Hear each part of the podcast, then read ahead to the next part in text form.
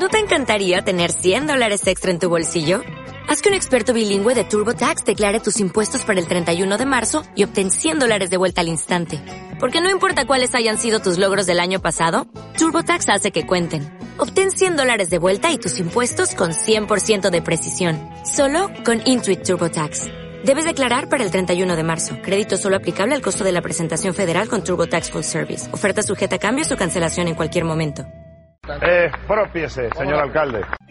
Ni expropiación, ni requisa, ni arrendamiento obligatorio, pero sí nueva inyección de dinero público a la banca.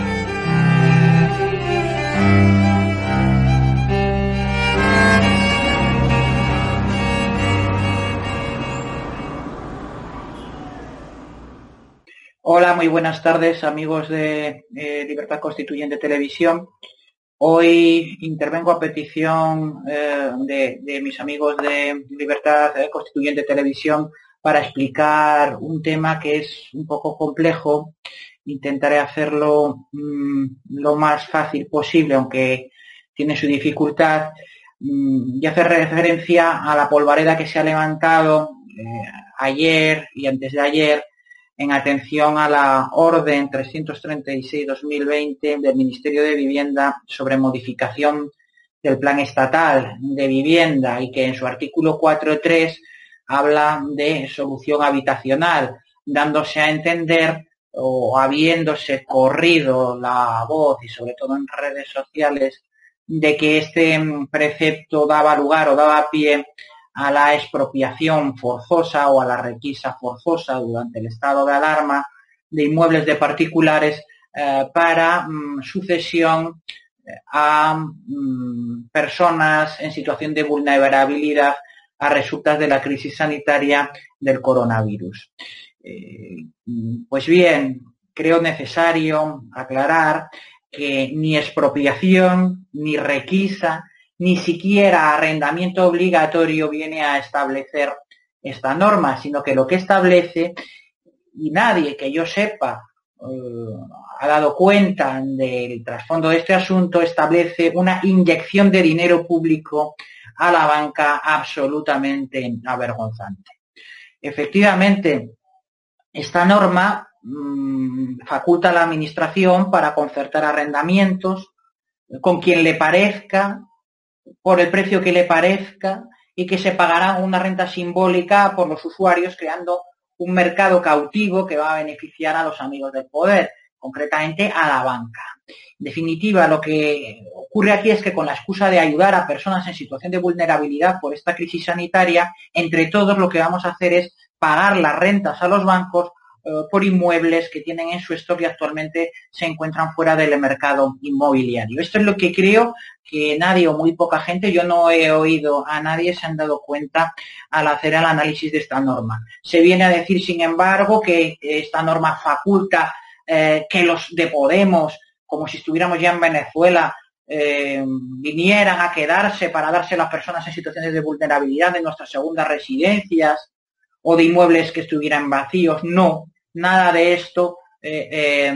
viene a, establecer esta norma ni al amparo de la misma puede llegarse a esa situación que la derecha social está eh, aprovechando para mm, atacar al gobierno. Yo entiendo que la gestión del gobierno de esta crisis es realmente nefasta, pero que hay que ser riguroso a la hora de establecer esa crítica para precisamente no haya esa invocación o alegación de bulo o de falsedad del resto de las críticas que se hagan. Tampoco existe una facultad de requisa siquiera temporal en base a esta ley, ni siquiera puede obligar a concertar arrendamientos a cambio de una renta a propietarios particulares eh, para eh, que el Estado a su vez los alquile o los arriende o los ponga en posesión u ocupación de personas vulnerables. En definitiva, en primer lugar, transmitir tranquilidad a los propietarios pero eso sí, desazón a los contribuyentes. En efecto, quizás sea lo mejor empezar por el principio y leer el tenor literal de este precepto, el famoso artículo 4.3. Y dice lo siguiente, solución habitacional. Las comunidades autónomas y las ciudades de Ceuta y Melilla pondrán a disposición de la persona beneficiaria una vivienda de titularidad pública o que haya sido cedida para uso a una administración pública, aunque mantenga la titularidad privada adecuada a sus circunstancias en términos de tamaño, servicios y localización, para ser ocupada en régimen de alquiler, de cesión de uso o en cualquier régimen de ocupación temporal admitido en derecho. Y aquí viene el inciso, el punto final, el punto y seguido, que quizás debió ser punto y final, eh, en el que eh, se vienen a arguir eh, esa supuesta expropiación o, obligatoriedad de cesión de, hecho, de uso de cesión de derecho de uso temporal que es inexistente. Dice, cuando no se disponga de este tipo de viviendas, la ayuda, y esta palabra es muy importante, como luego veremos, la ayuda podrá aplicarse sobre una vivienda adecuada de titularidad privada o sobre cualquier alojamiento o dotación residencial susceptible de ser ocupada por las personas beneficiarias en los mismos regímenes. De donde de este susceptible de ser ocupada se viene a establecer por la infundada crítica, como digo, que se ha escuchado a través y ha corrido como la pólvora por redes sociales, que eh, el Estado puede quitarle las casas a, los propietarios para ceder momentáneamente su titularidad o su uso eh, sin consentimiento de los propietarios a estas personas en situación de vulnerabilidad. En absoluto, esto no es así. Lo que la norma viene a establecer es, en primer lugar,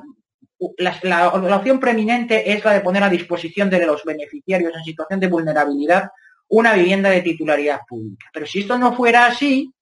eh, subsidiariamente, la ayuda, la ayuda eh, económica podrá aplicarse sobre una vivienda adecuada de titularidad privada, pero ello necesariamente estableciendo el correspondiente arrendamiento, es decir, con el concurso de la voluntad del propietario de la misma. Eh, ya digo, ayer hubo una serie, pues en, diversos blogs jurídicos y en blogs de carácter político, cruce de opiniones, en los que yo mantenía que no se podía obligar a nadie a arrendar la vivienda en base a este artículo eh, sin consentimiento de la propiedad y que si esto fuera así se ganaría en cualquier procedimiento, encontrando distintas oposiciones al respecto. En primer lugar, que se permitía la ocupación expropiatoria o en segundo lugar, que existía la facultad del Estado de obligar a concertar estos arrendamientos. Nada de eso.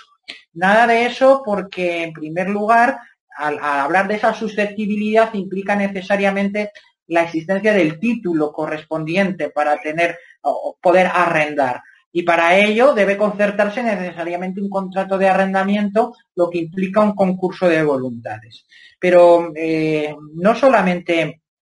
no solamente esto es así, sino que eh, efectivamente eh, el término y la palabra clave ayuda viene a subrayar esa disposición económica del Estado para formalizar estos arrendamientos siempre con el consentimiento del propietario. Eh, en efecto, hoy me he desayunado con la grata sorpresa de un artículo en la prensa especializada, concretamente en el diario La Ley,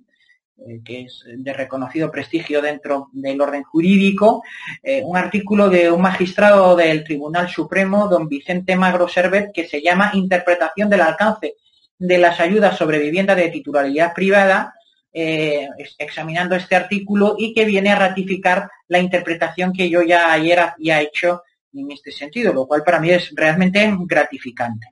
Eh, este artículo, el, magistrado don Vicente Magro comienza planteándose si de este artículo se puede inferir eh, que se esté fijando una intervención sobre la propiedad privada al margen de la voluntariedad del titular del inmueble y se responde a sí mismo en el sentido negativo que yo acabo de avanzar. En este sentido, es muy importante eh, señalar eh, que el magistrado lo que viene a decir es que eh, de este último inciso que hemos leído cuando hace mención a la ayuda, únicamente puede inferirse que no se trata de una privación del derecho de uso de la vivienda de titularidad privada sin su autorización, eh, sino ni siquiera a cambio de un precio, sino de una previa cesión voluntaria del propietario a la administración pública para que ésta, a través del pertinente contrato de arrendamiento, para que ésta establezca eh, un alquiler, mm, podemos llamarle social, eh, a esas personas de situación de vulnerabilidad en los términos que viene a referir la propia norma que estamos analizando. En consecuencia, la clave está en comprender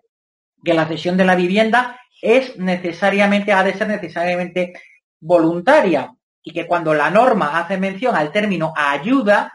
eh, o lo hace por cesión de uso de, por la administración de sus bienes propios o por pago de la ayuda económica eh, que el beneficiario haya conseguido, pero no por la introducción de la vía de la no voluntariedad en esa cesión por el titular eh, de esa casa, de ese inmueble. Además, en ello viene a aclararlo el, punto 5 del mismo artículo, cuando seguidamente hace mención al pago del alquiler lo que implica un contrato de alquiler, un pago que ha de ser voluntario entre arrendador y arrendatario. Eh, en consecuencia, no hay expropiación ni hay requisa temporal del derecho de uso sin voluntad del propietario. Ahora bien, eh, aquí empezaría el análisis político.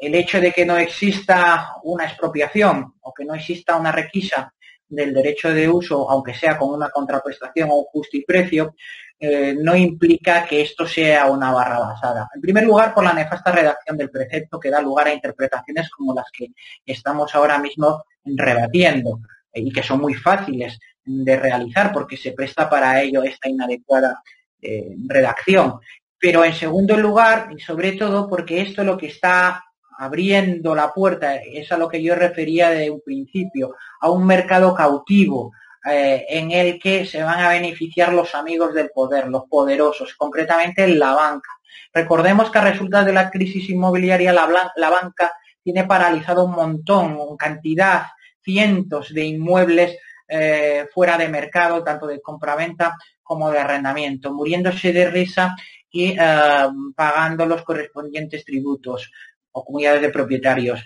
Eh, ahora mm, lo que se permite es al, Estado, a las administraciones públicas, arrendar estos inmuebles por el precio que pacte eh, con, estas eh, entidades bancarias para coger inmuebles de esa bolsa inmobiliaria y alquilarlos a particulares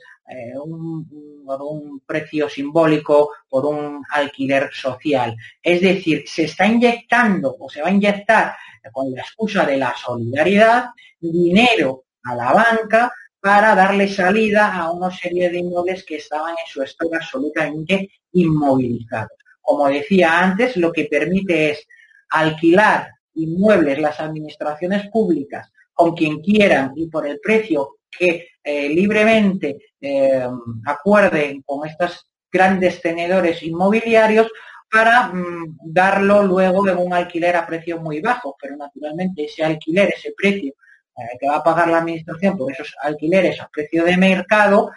será a costa de los contribuyentes, como siempre, a costa de los presupuestos del Estado, es decir, y en suma con dinero público. Es decir, se está mm, sacando del mercado inmobiliario, creándose un, mercado cautivo sobre el cual eh, va a recaer el precio, el coste sobre el global mm, de los gobernados. De todo ello, sin que suponga, como digo, expropiación ni cesión forzosa, ni siquiera cambio de renta de eh, inmueble de los particulares algunos. En suma, y con esto termino, mm, subrayando lo que decía antes, los propietarios pueden estar eh, tranquilos pero los que les tiene que entrar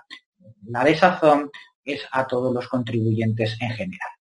Espero haber podido arrojar un poco de luz eh, sobre este asunto y hacerlo fácilmente comprensible, eh, porque como digo, la crítica al gobierno sobre los derroteros de esta gestión es fundada y existe pero debemos evitar también por otro lado a caer en una crítica basada en razones jurídicas que no son tales, sino porque en ese caso lo que conseguimos es precisamente el efecto contrario, que es desvirtuar la crítica eh, exacta, rigurosa y fundada. Eh, espero que este pequeño espacio haya sido de su agrado y les haya ayudado